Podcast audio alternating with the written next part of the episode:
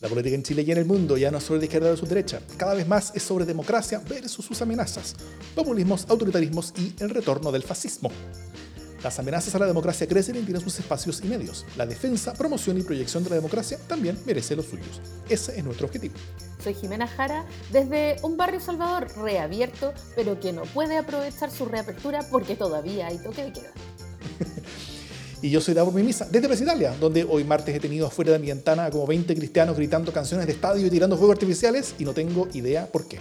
Esto es democracia en LSD. ¿Cómo estás, Jimena Jara? Estupendamente, empezando eh, esta semana con muchas ganas, esta nueva semana de, cosas extraordinarias, de eventos históricos que ya no, no lo soporto. Aquí como estas, estas semanas llenas de historias en donde ya no caben más acontecimientos históricos por día. Por ejemplo, eh, ayer se murió Caredima eh, y con eso termina una historia espantosa y nefasta. y no voy a decir que eso me alegra porque Después me dicen que siempre me alegro con la gente que se muere, pero de todas maneras eh, hay historias que terminan. Si tenía miedo que esa fuera tu, tu, tu, buena noticia. No, ¿no es cierto?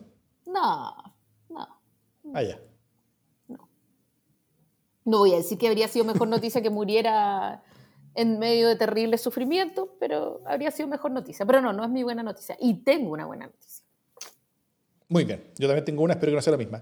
Eh, Hoy vamos a partir con un breve repaso de un par de cosas que ocurrieron en la convención, que han, que han estado ocurriendo, ¿no es cierto? Y que creo que hablan sobre cosas eh, relevantes que, que, que, empujan la cosa eh, más bien por debajo. Bueno, en general, primero la pega ya partió en pleno. Eh, ya están operando las comisiones, entre las que están reglamento, ética y, y presupuesto de administración, como las tres básicas. Y también están derechos humanos, comunicación, información y transparencia, participación ciudadana, participación y consulta de pueblos originarios y participación plurinacional y educación popular, social y territorial como, eh, y descentralización, como las, las, comisiones adicionales. O sea, tenemos comisiones. ¿ah? La, la, protagonista, por supuesto, es el reglamento, porque es la más importante eh, en, términos directos para la, la posterior elaboración de la, de, de la Constitución, eh, donde actualmente se está trabajando en cómo va a operar la elaboración del reglamento mismo. O sea, es una especie como de que se está trabajando en un, en un reglamento preliminar para hacer el reglamento, ¿ah? lo que es necesario y se esperaba, todos los expertos así lo anunciaban que tenía que hacerse, así que son cosas que se, que, que se que hacer y se están haciendo. Pero dos cosas ocurrieron recientemente que creo que marcan bien el camino de lo, que se está dando. ¿ah? El, primero fue la decisión sobre cómo elegir vicepresidentes adicionales. O sea, no la identidad de quiénes son, sino que cómo elegirlo. Eh, y, explico por qué esto es importante. Primero porque había visiones contrastantes sobre, sobre cómo incorporar a, las visiones, ¿no es cierto? Eh, o, si es que las había que incorporar, si es que había que incorporarlas a todas. Eh, por eso se decidió finalmente entre que fuera una elección tipo papal, donde eh, para cada cargo adicional había que conseguir mayoría en el Pleno y se votaba hasta que se conseguía esa mayoría para cada vicepresidencia, como se hizo para, la presidencia y, para la primera vicepresidencia. Eh, con lo que las vicepresidencias pueden terminar siendo más o menos todas parecidas entre sí, ¿no es cierto? Como que todas más o menos de los mismos mundos. Y si era por patrocinios, eh, es decir, si un, si un, convencional juntaba suficientes firmas o adhesiones, era vicepresidente, como que llegaba a la vicepresidencia. Y de esa manera cada grupo podía tener al menos un vicepresidente arriba, sin necesidad de que la mayoría votara por un candidato de su mismo grupo, ¿no es cierto? Y que al final esto tiene que ver eh, principalmente con, la pregunta de si la derecha tenía que estar en la, mesa de la, convención o no. Eh, y bueno, no para sorprenderse que algunos no querían a la derecha dentro de las vicepresidencias, eh, pero sí es para sorprenderse, aunque, aunque un poquito nomás, que algunas de esas personas que no querían a la derecha entre las vicepresidencias eran personas de derecha. porque, porque porque sentían de que, de, que todo esto era como un show y que ser, ser, parte de la, de, la, mesa era como eh, eh, validar cosas que no eran tan, tan eh, validables, tal vez como según ellos mismos lo decían. así que con, con, esa votación estaba en juego, ¿no es cierto? Y, yo creo que acá está en juego, una vez más, el carácter de la convención, ¿no es cierto? Si va a ser inclusiva versus excluyente, si se iba a valorar la diversidad o la homogeneidad, de nuevo, si la construcción de la, de la Constitución se iba a parecer más a la de Jaime Guzmán, pero por el otro lado, o si iba a ser el exacto opuesto de esa, de Constitución de Jaime Guzmán. Entonces, bueno, el resultado es que va a ser patrocinios o adhesiones eh, y todos los sectores van a poder estar en la mesa, lo cual creo que es una gran, gran noticia y que habla también sobre el carácter de cómo se están haciendo las cosas, con un, carácter mucho más inclusivo que el que los, los, más... Eh, los más eh, fieros detractores de este proceso están, están anunciando y gritando a todos los vientos por, por, por, quien le escuche. y Eh, y si es que en la derecha inicialmente, principalmente la UDI, estuvo en contra de validar esta elección de, vicepresidencias, eh, que encontraban ilegítima, eh, mientras Evópoli y RN, por ejemplo, dieron su voto a que fuera por patrocinio, e-, ellos sí querían participar de la mesa, la UDI como que quería estar afuera de todo esto, pero una vez que ya se aprobó el mecanismo de elección, eh, la UDI informó graciosamente a RN y a Evópoli que el representante del sector de la mesa iba a ser Rodrigo Álvarez de la UDI. ¿Por qué? Porque ellos tenían más votos simplemente, así que eh, ellos van a tener un vicepresidente a pesar de que ellos están en contra de todo eso. Y RN y Evópoli se están rascando la cabeza pensando qué fue lo que pasó. ¿Cómo tuviste esto, Jimé, y qué es lo que tú ves eh, con respecto a qué es lo que esto significa? No sé si estás de acuerdo con mi, apreciación de, de que esto es importante o crees que esto es una cosa más, no más en algo que ya se está dando hace rato. No, a mí no me extraña nada que, la derecha tenga este debate eh, sobre si incorporarse o cuánto incorporarse, ¿no? Eh, uno tiene la sensación de que una derecha más extrema ha ido con el expreso fin de, dificultar eh, la, la, conversación. Y, y, entonces uno lo ha visto con lo que pasa con la Teresa Marinovich, como no, que lo dificulta todo, dificulta todos los lugares donde está, pero pero luego, eh, y aquí se empieza a generar una genuina distinción entre una derecha que es derecha pero más democrática y, una derecha que todavía es obstruccionista. Eh, y me parece que es una distinción que va a seguir creciendo. Mira, cuando nosotros hablábamos de lo que iba a pasar en la convención, eh, antes de que salieran electos siquiera, o, cuando recién estaban electos, ya no me acuerdo cuándo, pero en algún momento en que todavía no habían asumido, hablábamos de lo que iba a pasar en la convención. Y una de las cosas que decía Davor era que se iban a generar relaciones adentro de la convención que iban a ir facilitando de a poco la conversación.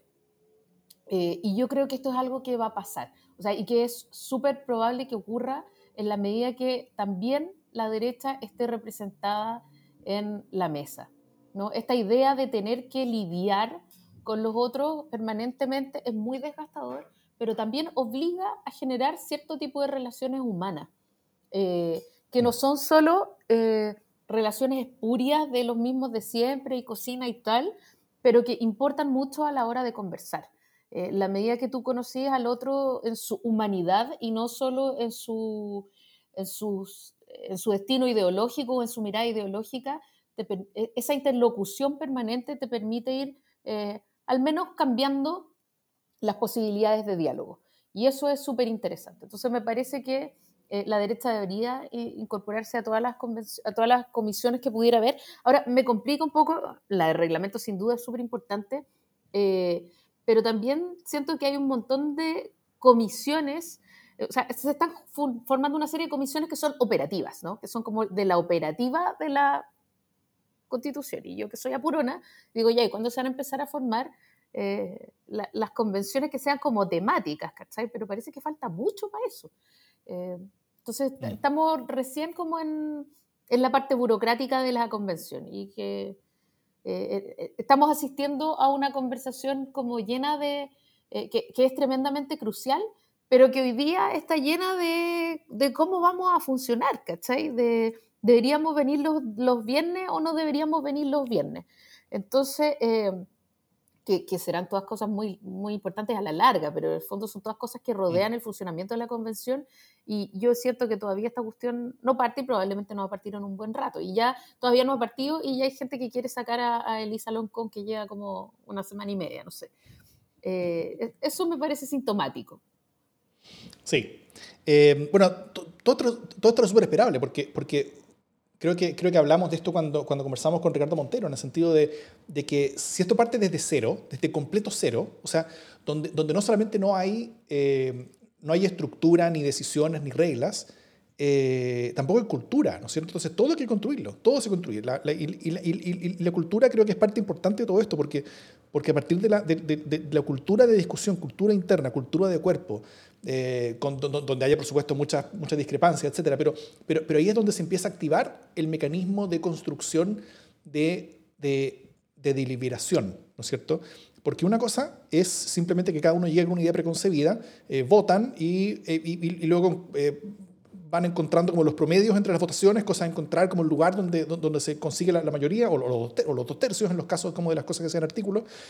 Eh, pero, pero es un resultado que, que, no siempre llega a lo, a, a lo, mejor, ¿no es cierto? Pero algo distinto es la deliberación, donde todos juntos van construyendo en un proceso eh, decisiones que terminan siendo muchas veces mejores que las que le tenía cualquiera de ellos inicialmente, ¿no es cierto? Donde, donde efectivamente se van sumando y, y, en la cual todos son un aporte. Eh, y todos, ojalá tengan que ser un aporte, porque, porque, eh, porque nos guste o no, la derecha representa mucha gente, muchas personas están representadas por esos convencionales. Yo creo que, que, que, mientras más incluidos están en la discusión, más vamos a acercarnos a una constitución que efectivamente, en la que efectivamente todos nos vemos reflejados. Y eso, y eso creo que es fundamental. Y, y es un paso hacia ella. El, segundo tema, si te parece, Jimé, que, que, que, eh, que, hemos estado viendo en la, en la, convención, tiene que ver con, eh, con un interesantísimo análisis de plataforma telar, ¿ya? Que, tomó las 67 votaciones que hasta ahora han dado cada convencional y las clasificó en un par de dimensiones, ¿ah? para intentar clasificar a cada uno en el plano ideológico y también para analizar qué tan compacto y consistentes son los diferentes grupos. El resultado fue interesante, con algunas sorpresas, pero en general más o menos como debiera ser lo esperado. Eh, ojo que esta clasificación ideológica no es necesariamente de izquierda a derecha como la entendemos tradicionalmente, eh, sino que más bien según las temáticas y ejes discutidos en la convención, que no es lo mismo. Entonces, eh, bueno, a, grandes rasgos tenemos hacia un lado, por, no decir hacia la izquierda, pero hacia un lado, a la lista del pueblo y pueblo originario, más o menos mezclado, luego a prueba de dignidad, independientes neutrales, lista del apruebo, y bien lejos al otro lado a vamos por Chile. Y, y, ahí no muchas sorpresas, pero, pero lo entretenido es cuando se analiza qué tan consistente y unido se comporta cada grupo en las diversas votaciones. Y, y curiosamente yo creo que el más consistente es independientes no neutrales. O sea, que, consistente se refiere a, a, los grupos que votan más parecido entre ellos, ¿no es cierto? Y, que votan, y que votan más veces todos juntos como un bloque. Y los independientes no neutrales han resultado ser el bloque más consistente y más compacto de la, de, de la convención. Seguidos por, vamos por Chile, eh, después la lista de la prueba, prueba de dignidad y finalmente los pueblos originarios y lista del pueblo, que son los menos consistentes como grupos ideológicos. Eh, y finalmente se hizo uno de esos interesantes gráficos de, de como de clusters, ¿ah? para ver dónde está cada convencional y con quiénes vota. Y se vieron cuatro grupos relativamente definidos. Eh, por un lado está la mezcla de la lista del apruebo y los pueblos originarios y parte de apruebo dignidad, que son un gran grupo, pero bastante poco compacto, ¿no es cierto? Con, bastante diversidad interna, con, con, con, gente que no siempre vota todos juntas, pero que más o menos votan más o menos juntos. Eh, luego hay dos clústeres cercanos entre sí, pero, pero que son distinguibles, donde, donde a veces se separan y se, se separan en cosas distintas, eh, donde uno es el independiente no neutrales, como, como, como grupo puntual, con un par de votos de la lista de la prueba, y, eh, y el otro es de la lista de la prueba junto con los demás de la prueba de dignidad que no estaban en el anterior. Y finalmente, lejos de todos ellos, está súper lejos en una esquina eh, el grupo de Vamos, de Vamos, por Chile, que es bastante compacto y sobre todo bastante lejano. ¿Y qué significa esa, esa, esa lejanía? Significa que, que, que, prácticamente nunca votan con los demás, sino que casi siempre votan ellos lo que ellos están votando y son los únicos que votan lo que ellos están votando. Eh, lo que muestra también como el grado de aislación, ¿no es cierto? No sé si esta descripción te hace sentido, Jimmy, con respecto a lo que tú has visto y leído con respecto a cómo ha funcionado la convención hasta ahora. Yo creo que, eh, creo que lo de plataforma telar tiene un error garrafal y es que eh, lo, más consistentes no son, eh, sin duda, independientes no neutrales, sino que son los convencionales de la DC, que no han tenido pero ni una división en sus opiniones. una voz. La DC es una voz en esta convención. Pero más allá de ese, comillas, error, eh, me, hace mucho sentido lo que, lo que dice la plataforma telar y me hace mucho sentido también, y, además era esperar, o sea, tampoco es una sorpresa, está muy bien que se documente, ¿no? Pero no es una sorpresa, sabemos que evidentemente eh, la lista del pueblo es de las cosas más dispares que hay en esta convención eh, y no sería raro también que se delimite de una forma distinta que como entra, ¿no? O sea que a lo largo del funcionamiento de la convención se empiezan a mostrar eh, diferencias eh, y, énfasis que, se están mostrando.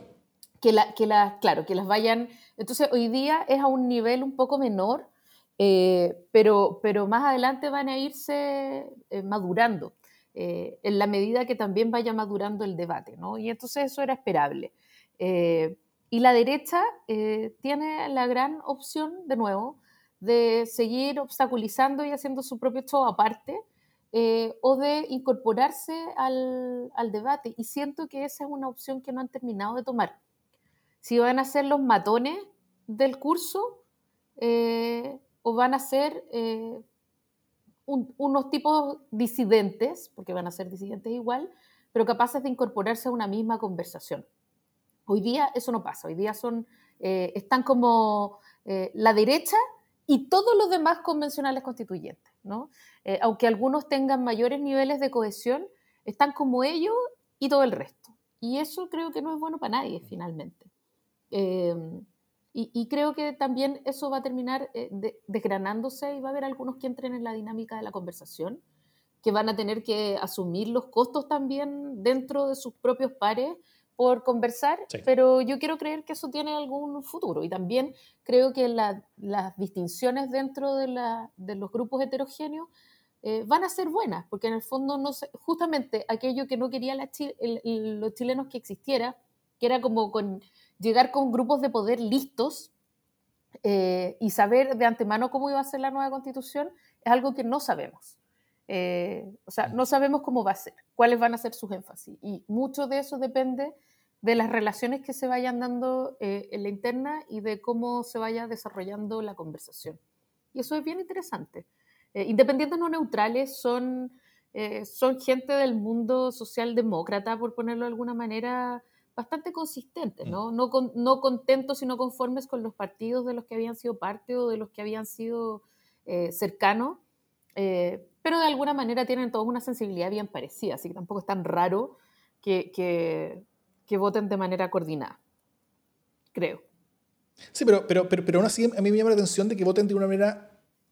O sea, no, me sorprende que voten relativamente con forma coordinada, sí, pero me sorprende que voten más coordinadamente que la lista del apruebo y que incluso que, que, que, que Dignidad o que, o que la lista del pueblo o que cualquier otra, ¿no es cierto? Incluso un poco más que Vamos por Chile. O sea, son hasta más consistentes y, y, y, y más compactos en sus votaciones que que una derecha donde, donde, donde, hemos contado como con los dedos de la mano como a, quienes han votado fuera de su, de, como de su votación oficial, digamos.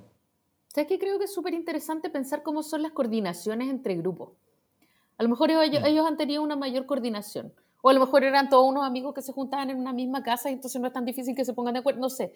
Pero, pero creo que eh, entendiendo que cada grupo tiene a la vez su subgrupo de coordinación como de bancada, es súper interesante y quizás podamos invitar a algún, algún otro constituyente en el futuro que nos diga cómo se organizan en los tiempos en que no están en la convención para poder eh, pensar en las votaciones o si tienen asesores en común y en fin, eso permitiría ir mm. entendiendo un poquito este fenómeno.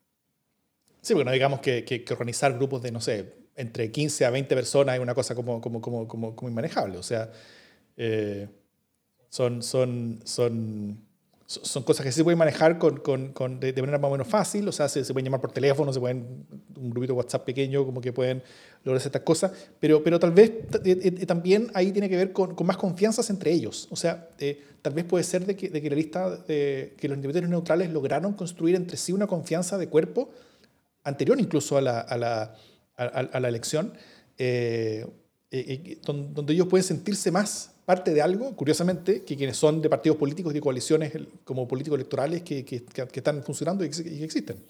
Alguien dice en, en esta conversación, alguien dice en esta conversación en vivo que eran todos amigos como que se juntaban en Manuel Montt. Eh, eso podría ser cierto, pero también convengamos que había muchos de los fundadores de RD que se juntaban en las terrazas y tampoco están tan aliados en las votaciones. Así que digamos que confluir en un mismo restaurante no es necesariamente reflejo de confluir en las mismas votaciones. Claro. ¿Cuántos grupos distintos hay de gente que antes se juntaba todos juntos en Liguria y hoy están todos dispersos?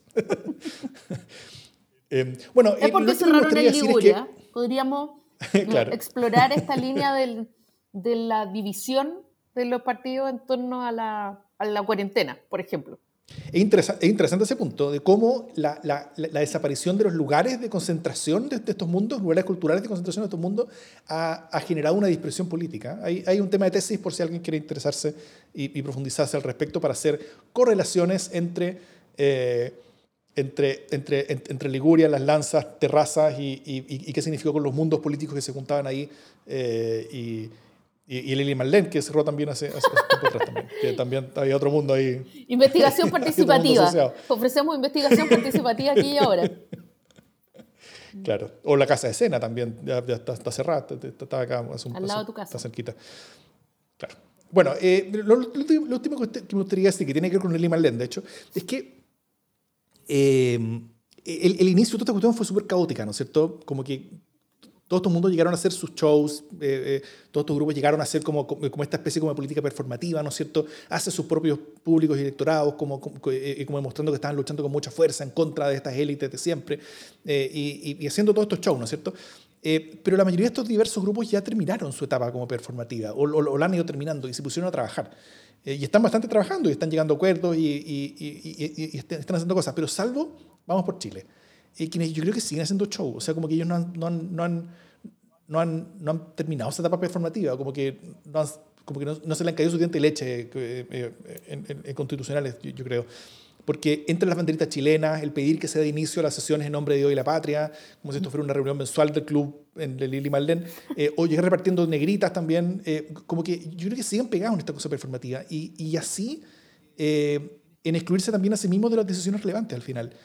Eh, ¿Qué tiene que pasar, tú crees, para que empiecen a tomarse su pega más en serio? Yo creo que ellos no tienen clara cuál es su pega. Como te decían o sea, en la conversación, es que ellos no saben de qué manera sumarse. Eh, por ahora, esto es una cuestión en la que están plantando cara, ¿no? Eh, y entonces tienen que apoyar ellos mismos y no me llamaría la atención que en vez de tener una bancada tengan como una hermandad, ¿cachai? O, o, una congregación o algo así. esta cosa como de cuidarse unos a otros no saben muy bien para qué. Y, creo que, efectivamente ellos siguen haciendo show, pero quizás es parte de cómo han definido su propio rol en esta cuestión. No estoy segura. Eh, ahora, además, tuvo una gran votación la, la, reina del show. Entonces, cuando uno habla, piensa en el show de la derecha, piensa también seguro en demasiado en Teresa Marinovich y menos en algunos otros eh, derechistas que no sean tan buenos para el show. Eh, Marcela Cubillos, por ejemplo, también es buena para el show, pero en, otro, en otra dimensión, ¿no? Como que sobreargumenta, tuerce, es como, es como estar escuchando a mis mm. profesoras de Navarra en la Universidad Católica cuando estudiaba periodismo, una cuestión así como infumable, no cierta, no se sostiene, pero igual la otra sigue hablando como si estuviera hablando muy, muy en serio. Entonces son niveles distintos de hacer show, eh, pero creo que el problema es que Tere Marinovich es una galla demasiado performativa. Entonces es como la Pamela Giles de la convención, de alguna manera desde otro lugar. Sí. Pero tiene esta, esta cosa que hace que, que, como que da un poco de vergüenza ajena, pero que a la vez genera mucho, mucho movimiento, mucha conversación. Entonces, yo creo que si eliminamos, metafóricamente, figuramente, por supuesto, a Teresa Marinovich de, este, de esta conversación, eh, quizás queda un poco en un pie, no, no, te voy a decir mucho más digno, pero probablemente menos eh, pasado a caca que lo que está actualmente la derecha.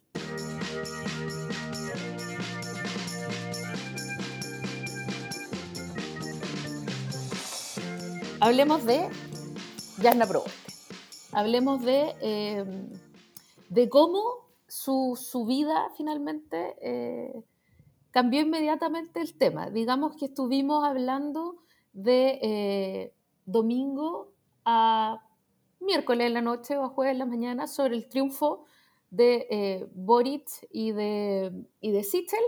Y a partir del jueves en la mañana empezamos a hablar de, de Yasna Proboste en su primero su, cuenta pública y al día siguiente la presentación formal, oficial, de su candidatura, precandidatura presidencial, eh, despejando inmediatamente la idea de cómo se va a zanjar eh, una candidatura única con, un, con unidad, ¿cómo se llama? ¿Cómo se llama el pacto en el que estamos? ¿Unidad constituyente? ¿Constituyente? Eh, ya cómo se va a zanjar y, que no, los nombres de fantasía cambian tanto que finalmente se me van olvidando, por favor, perdón. He tenido que aprender tres... Como si están Siches, dice tú. no, no, no, cambian el nombre, cambian el nombre, pero no, no, ya, no, no, no nos basures tanto, no es necesario más de lo que ya estamos. Pero ya, unidad constituyente, eh, que va a tener una candidatura única, y ya se zanjó el mecanismo y, y ya, por suerte, se, se descartó eh, las votaciones electrónicas, que eran como parte de una polémica importante, eh, y vamos a tener votaciones presenciales. Vamos a, ahora el, gran drama es cómo llevar a la gente, pero ya, eso es harina de otro costal. Entonces, Jasna Proboste se instaló, eh, instaló un tema. Inmediatamente la invitaron a, todas las, a todos los programas. Adelante y, de alguna manera ya, se, se, acabó este, esta idea de que no quería eh, primarias, que estaba tratando de pasar colada por arriba, etcétera, eso no va a ocurrir. Y al parecer vamos a tener incluso candidaturas del PRO en una primaria de unidad constituyente. Eh, ellos dijeron que no, básicamente porque no podían pagarlo. Ellos dijeron que no podían pagarlo.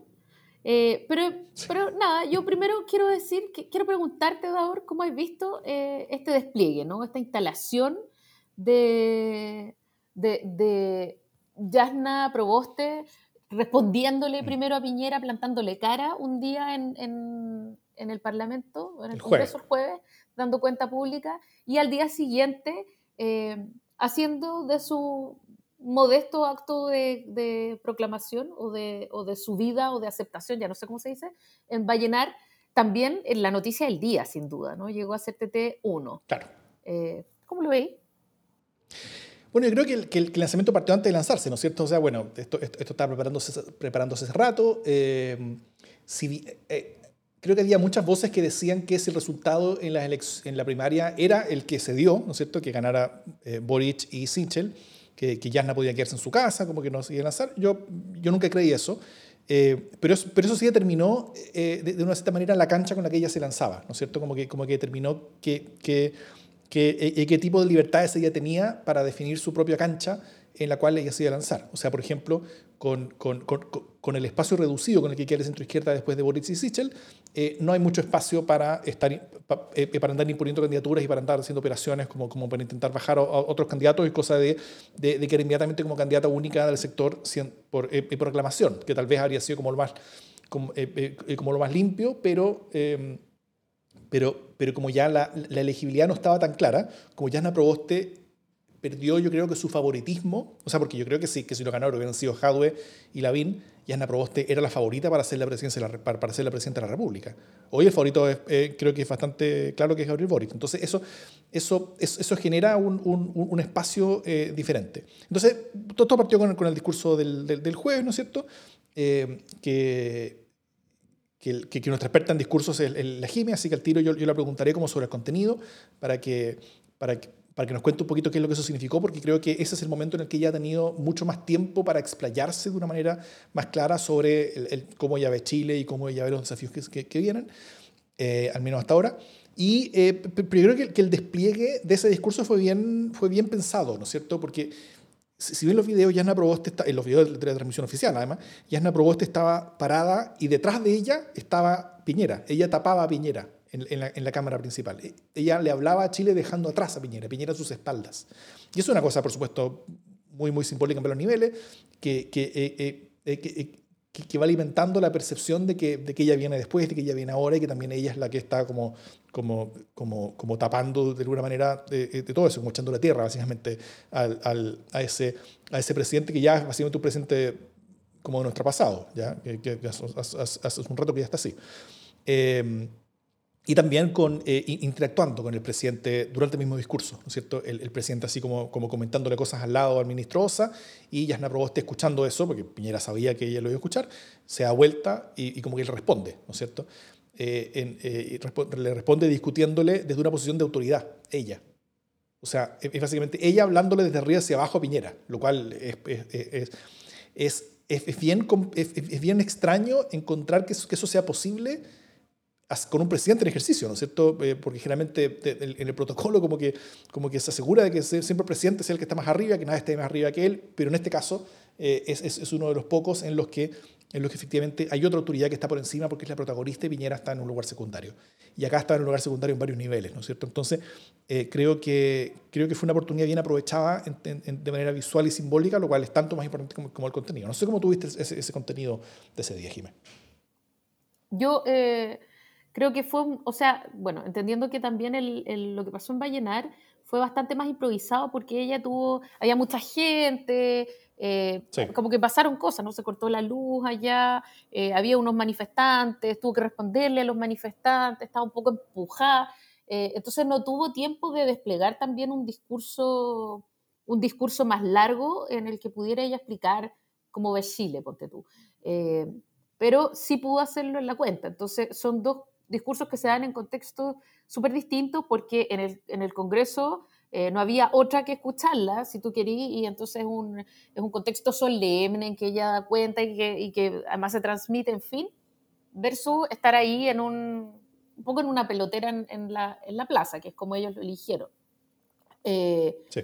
Pero más allá de eso, me parece que, que, esta idea de darse vuelta a responderle a Piñera sin grosería, eh, eh que, que, es, eh, es posible única y exclusivamente por el tipo de presidente que es Piñera, que es un tipo muy mal educado también en estas instancias. O sea, eh, cuando tú podrás ser latero, y la mayoría de las veces eh, es bastante más latera la cuenta pública del Congreso que lo que fue esta vez en que el Congreso ha tenido que hacer un millón de cosas que, eh, que, que, otras veces no está obligado a hacer. ¿no? O sea, hemos tenido varios momentos en que el Congreso ha cogobernado con Piñera en, en, esta pasada. Entonces, eh, había hartas más cosas que, que mirar eh, y aún así Piñera está, no sé, comiéndose las uñas eh, y entonces cuando, cuando ella lee su discurso y habla de las cuentas y tal, él está medio despistado, creo yo. Entonces, porque lo que hace Yasna al darse vuelta no lo reconviene, sino que como que lo informa de lo que acaba de decir, como que, como que lo enchufa. Eh, y eso es muy humillante, creo yo, porque le dice, estoy, mm. estoy hablando de las cuentas, presidente Piñera, de las cuentas que la gente no puede pagar. Eh, entonces como que lo, lo, enchufa con el Chile real, y eso a mí me parece bastante más interesante. Eh, y claro, ella hace alguna transición en esta, en esta mirada, aunque tiene el cuidado de instalarse en la cuenta, en la cuenta igual habla de sí misma de, de, lo que este Congreso ha impulsado, obviamente eso tiene una doble lectura, ella tiene una, un doble rol ahí, eh, y, y, claro, aprovecha ese momento y, y, de alguna manera marca un sello. Eh, mm. No sé si mucha gente lo vio o solo lo vio la gente que es como más fan de la política, ¿me entendí? Uno tiene la sensación de que eso fue importante, pero no sé si realmente eh, movió la aguja más que los medios creo que parte del problema ha sido que la élite se habla a sí misma mucho, entonces no estoy segura de cuánta, cuánto fue el, el cuánto resonó eso. Sí, sí, pero eh, creo que parte importante del público, sobre todo las primeras cosas y primeras movidas de Yasna, era la élite, en el sentido de que, de que lo que se venía era la decisión sobre cómo elegir a la candidatura del, de, de, centro izquierda, ¿no es cierto? Porque, y, y, esa es una decisión que, que, que, se toma desde la élite, son las directivas de los partidos los que finalmente llegan a acuerdos y todo eso. Creo que cuando, cuando Yasna dio ese discurso el jueves todavía e, e, estaba la, como la idea de, de, eh, de, de, lograr un escenario en el que hubiera una imposición y en el que las otras candidaturas como que se bajaran voluntariamente. Eh, yo, eh, y, pero, pero, pero, pero yo creo que, que, que esos esfuerzos que tal vez fueron un poco más allá de lo normal, en el sentido de que salieron algunos PPD a, a intentar como hacer un, un, un, intentón al respecto, salieron algunos como de, como de varios partidos, pero, pero se terminó tomando tan mal que al final hizo completamente inviable ese camino.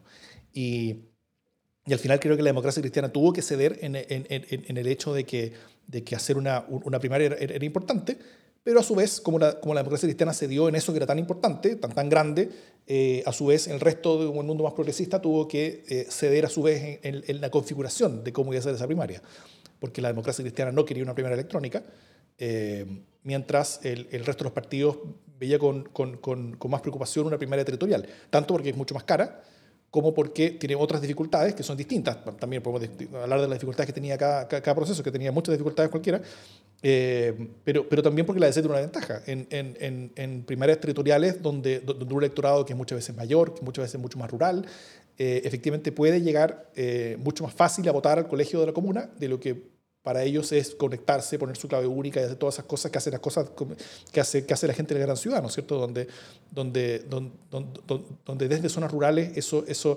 eso es mucho más difícil.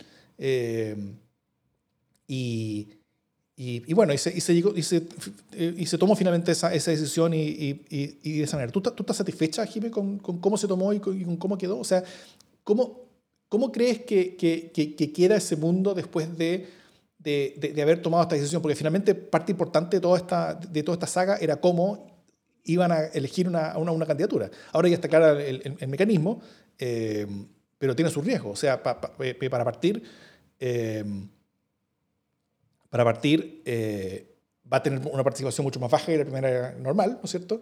Está la duda de qué también va a funcionar, eh, está la duda de qué tan territorialmente exclusivo va a ser, porque no va a estar presente este proceso en todas las primarias, o sea, no van a haber mesas en todas las, en, perdón, en, todas las comunas, no van a haber mesas en todas las comunas, va a ser muy difícil hacerlo. Eh, en las comunas, por ejemplo, que tienen una, una, alcaldía de centro izquierda o de izquierda, puede ser más fácil poner una mesa, pero, pero, una, pero, una, pero una, en, en, comunas que tienen alcaldías que son de la UDI o RN, ¿cómo tú logras tener algún tipo de local que sea más o menos neutral, que sea como un colegio o algo así, que no sea como la casa de alguien, ¿no es cierto? Que, que, que, finalmente es, como ocurren muchas de estas, cosas al final.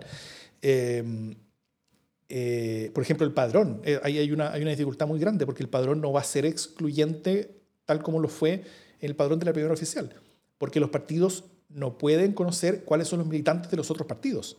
Saben cuáles son los militantes propios, pero, pero, pero la DC no sabe quiénes son los militantes RN. Eh, entonces no puede tomar los root de esos militantes y restarlos de, como de la lista del, padrón general para construir el padrón para esta elección, cosa de que los militantes RN no puedan votar.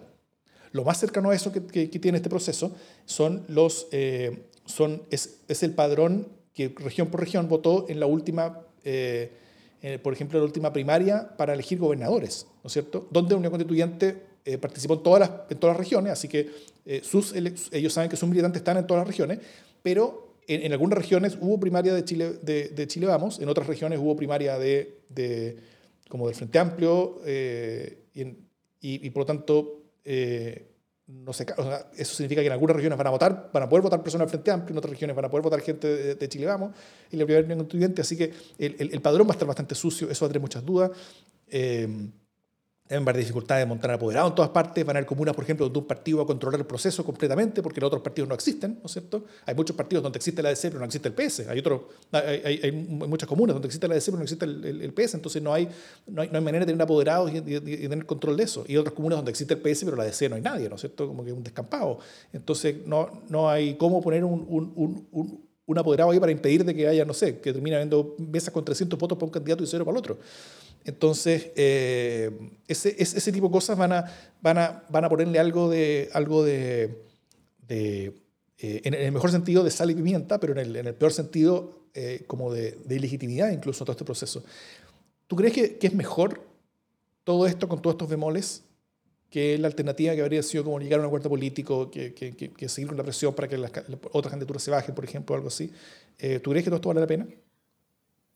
No sé, Daur de verdad no sé. O sea, primero que quiero hacer es un disclaimer porque me, cuesta eh, hablar de estos temas porque eh, soy militante socialista y porque en el fondo el Partido Socialista ha tenido muy clara como su línea, sus directrices desde el comienzo.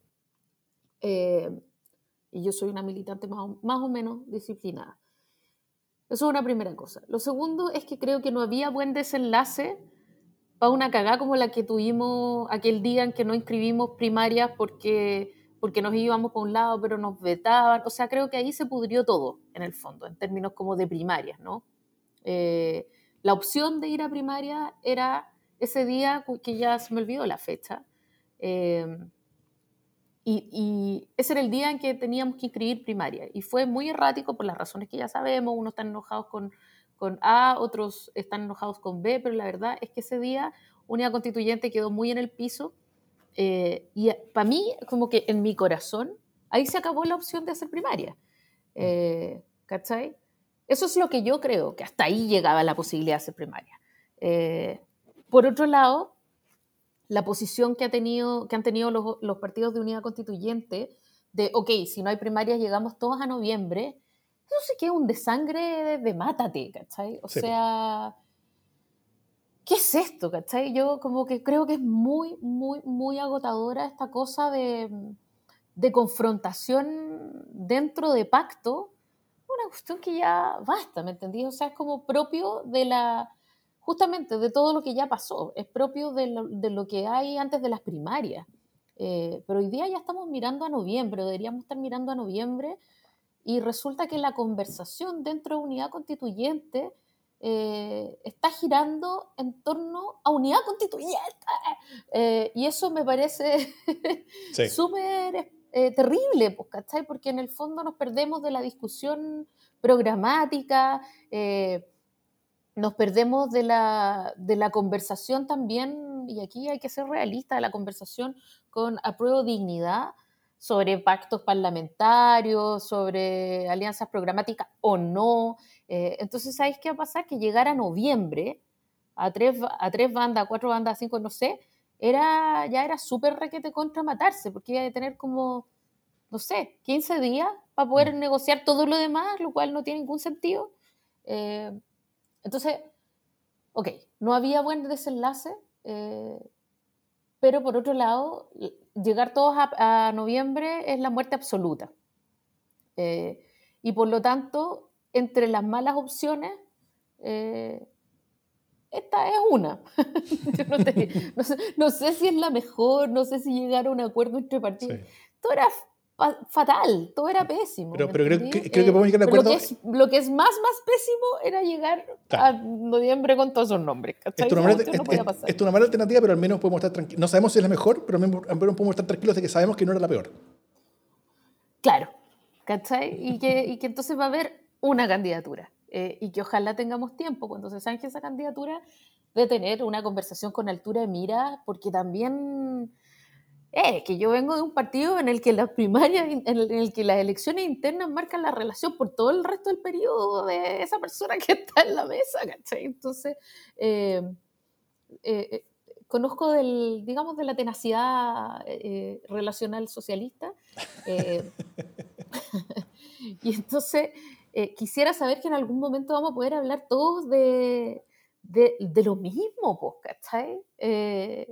Y, creo que estamos en este momento perdidos y entonces yo por mí que las primarias fueran mañana para que terminemos con esto de una vez y podamos ir a lo próximo que es que vamos a plantear eh, y cómo vamos a hablar con eh, Boric y con su alianza eh, y terminemos y, sembremos, por supuesto, división en el mundo de prueba dignidad. y etcétera, todas esas cosas tan bonitas que le dan vida a la política. Sí, creo que, que, que, parte de lo que dices tiene que ver con, con, el hecho de que se está dando efectivamente un mes de ventaja, ¿no es cierto? Eso, eso es súper inevitable porque, o sea, eso es, es, es, ese es un costo en el que se incurrió en mayo eh, y, que estamos ahora como, como, como, como pagándolo. Y eh, eh, estamos, yo lo digo porque yo soy militante ciudadano, soy también de la misma coalición, entonces también este, este, estamos todos en esto. Entonces, efectivamente hay un mes de ventaja y el primer resultado de, de una encuesta, lo cual de nuevo, es solamente una academia, así que hay que tomarla con muchos granos de sal, pero, pero que efectivamente da, da distancia, ¿no es cierto? Gabriel Boric saltó en su apoyo eh, presidencial, ahora tiene 30%, como, como eh, él, está encabezando la encuesta. Después viene Sichel con un 25%, algo detrás, y después, bastante lejos, viene Proboste con 12%. Eh, y después José Antonio Caz con 8, el cual también subió bastante. después Sharp con 4, con, con, esta como idea de que él quería ser candidato. Paula Narváez con 3. Carlos Maldonado con uno, ¿no es cierto? Entonces, entre Pablo Narváez, Carlos Maldonado y Yasna Proboste, entre todos suman 16 eh, puntos, lo cual igual está a, casi, como a, casi 10 puntos de Sichel de, distancia, lo cual es bastante. Eh, y, y escenarios de segunda vuelta en los que, eh, en, los que el único escenario más, más o menos cercano es, Boric versus Sichel, donde Boric ganaría, pero cualquier escenario donde está Yasna Proboste, cualquier rival de ella la, derrota con mucha fuerza, ya, sea Boric o Sichel. Eh, pero, eh, pero ante eso sí, me gustaría dar como, el, como el gran, la gran advertencia de que no están viendo la misma cosa. O sea, Sichel y Boric ya pasaron por su primaria, ya pasaron por el proceso de acumulación de, de, de, apoyos cruzados de, otras candidaturas, ya pasaron por su proceso legitimador. Ya Proboste no. O Narváez, si, llega a ser Narváez la candidata. Eh, por tanto, eh, no, no está midiendo eh, la candidatura en la misma etapa. O sea, la, la, candidatura de, de, Proboste hoy día está como, como eran las candidaturas de Boric o de Sichel hace, hace, hace un mes atrás. Entonces, entonces el, el, resultados actualmente creo que es importante tenerlo en claro, que, que no están midiendo como una cosa justa en ambas candidaturas mientras nos acerquemos, a, o sea, si es que la primaria es exitosa, funciona, o sea, eh, eh, eh, cuando con, exitosa me refiero a que no es un desastre y que, y termine con una ganadora menos clara, en forma menos rápida y, que funciona la cosa más o menos bien, eso es exitoso. Entonces, si es así, vamos a ver un proceso similar de, de, de, acumulación de apoyos, de legitimación y de aumento también en las encuestas. ahora, esta ventaja de un mes de tiempo es algo que no se recupera, o sea, no se recupera totalmente. Tal vez va a ser reducida esta ventaja en, en, el tiempo. Mientras nos acerquemos a noviembre, esa, esa ventaja se va a sentir menos de lo que se siente ahora. Pero, pero creo que no se alcanza a eliminar. Entonces, efectivamente, la candidatura que gane la primaria va a partir con un hándicap, con una, con, con, con una mochila, con un collar de melones, uno, uno podría decir, que, que, que, es bastante complejo y que va a tener que superarlo. Y, lo, y el otro resultado de encuesta es eh, sobre la primaria de la Unidad Constituyente, donde también se, se preguntó y, eh, y Yasna Proboste también gana en forma muy, muy holgada, triplicando, casi cuadruplicando a Pablo Narváez y, también a Carlos Maldonado, que, que, que, iría bien abajo. Pero entonces yo también iría con una advertencia de que la encuesta es sobre, sobre primaria. Las encuestas son hechas a todo el mundo. En primarias votan unos pocos. Entonces, Puede ser perfectamente real, por ejemplo, que preguntándolo a todo el mundo. Y no sabemos quiénes van a ser. Claro, exacto, ese, ese, es el punto. O sea, puede ser perfectamente real que quienes votaron, por, que, que, si le preguntamos a todo el mundo, eh, para la primera pasada, como se hizo en, la, en las encuestas, el ganador es la Jadwe, pero que quienes fueron al final, al final a votar terminaron eligiendo a Boric. Y hay una contradicción. Eso, eso, eso no quiere decir que la encuesta haya estado mala. La, la encuesta puede estar perfectamente buena diciendo que ganaba uno y que al final ganado otro, porque la primaria votan algunos, unos pocos. Y la elección general también pasa eso, también pasa que, que, que, votan como una mitad del electorado, pero en la primaria vota, vota mucho menos. Entonces, el, el, la diferencia entre quién muestra la encuesta con quién gana realmente puede ser mucho mayor también sin que la encuesta esté mala. La encuesta puede estar perfectamente buena mostrando un ganador distinto. Entonces, eh, como miden cosas distintas, con públicos diferentes, acá también perfectamente podría mostrar a Proboste muy delante la encuesta, pero que quienes vayan a votar finalmente terminen decidiendo una cosa muy distinta. Estoy completamente de acuerdo. No sabemos. Ahora, no quiero quedarme con lo del, con lo del padrón electoral, eh, porque es un tema mayor. Eh, mm. o sea, esto del, del, padrón no depurado eh, es una cuestión que puede hacer fracasar el propósito democrático de la consulta finalmente. O sea, yo no, creo que eso puede salir mal por demasiados lados, de demasiadas maneras. Eh, nunca tan mal como llegar a noviembre todos juntos, pero, o sea, todos separados, pero, pero de todas maneras eh, hay, hay, harto por donde se puede, o sea, mira, pase lo que pase, el 21 de agosto, eh, el 22 de agosto van a estar todos los demás enojados. Entonces, en fin.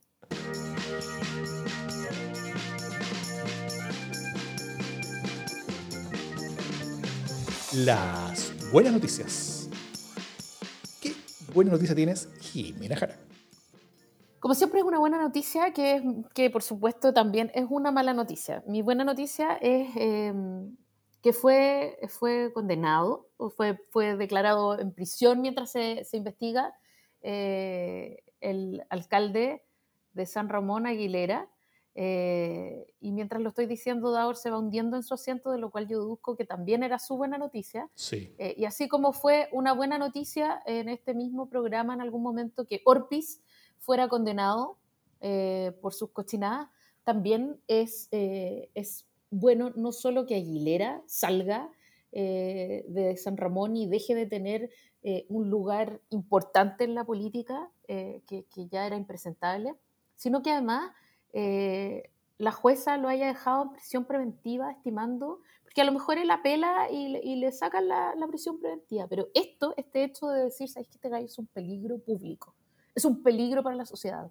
No puede estar afuera. Chao, no puede. Este gallo, no, no sabemos qué. Y, y, en el fondo, después de conocer eh, de testimonio, de que, de que recibía coimas desde que era concejal, o sea, mm. estas formas en que se fue eh, generando eh, la comprensión política de muchas personas, y no todas, eh, es bueno que se acabe, es bueno que se exponga, es bueno que se vaya a la cana. Eh, y habrá quienes digan que esto deja como chaleco y mono a la política, y yo creo que no, que en el fondo esto, o sea, es bueno separar el grano de la paja. es bueno que estas cuestiones se acaben y se acaben con cárcel y se acaben con cuática y se venteen y salgan por los cuatro vientos, ¿cachai? Es bueno que, que, esto termine y que este gallo quede preso y que, y que haya sido expulsado del Partido Socialista y que no sea más un bolsón de votos y que basta. O sea, esas no son formas de hacer política y, y me parece que esa siempre es una buena noticia eh, para la democracia. Eso. ¿Cuál es, lado, ¿Y, ¿Y, cuál es el lado malo? ¿Tú dijiste, tiene bueno y malo?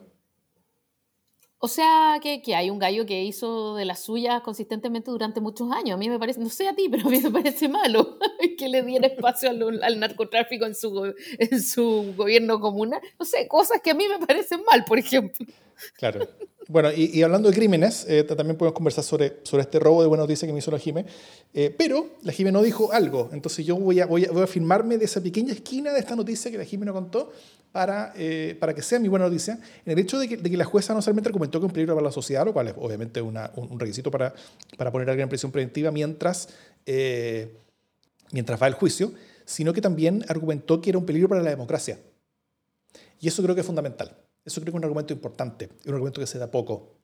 Eh, es algo que, que, muchas veces los fiscales han dicho. O sea, creo, creo que el fiscal Gajardo dijo, dijo, dijo algo similar con, con, con, los dueños de Penta, cosas así.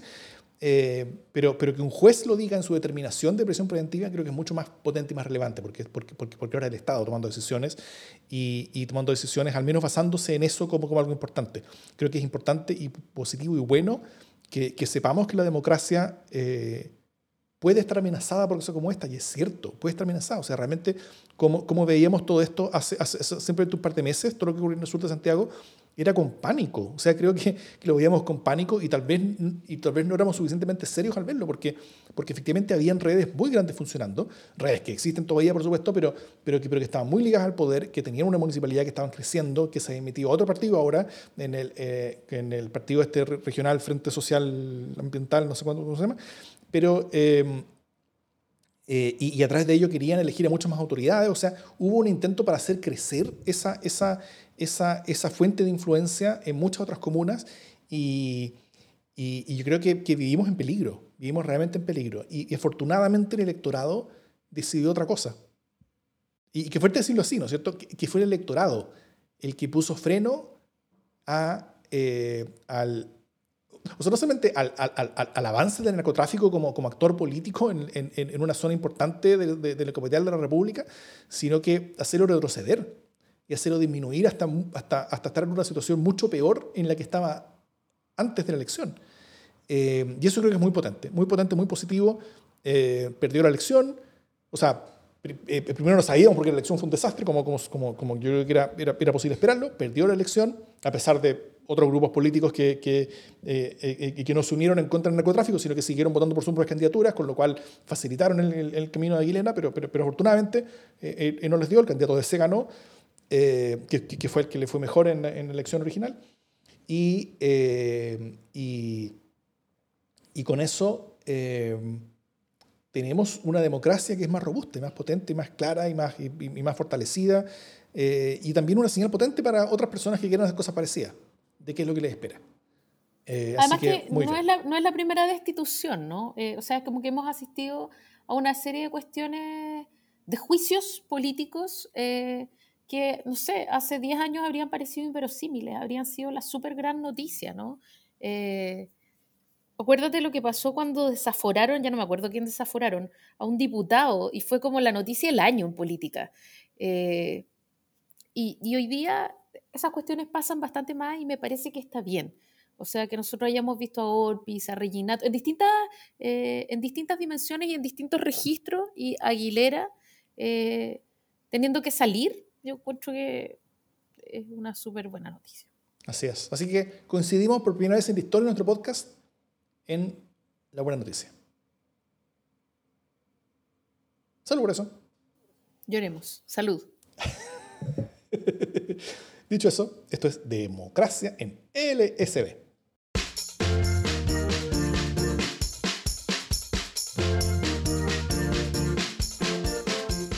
Eso fue el programa de hoy. La buena noticia, que era mi segunda opción, era la llegada de Peñalillo, lo cual yo creo que por fin, por fin, la gente está siendo escuchada y la gente que camina por todas partes viendo Peñalillo diciéndole por favor, señor Rodrigo Peñalillo, vaya de senador, está siendo escuchado.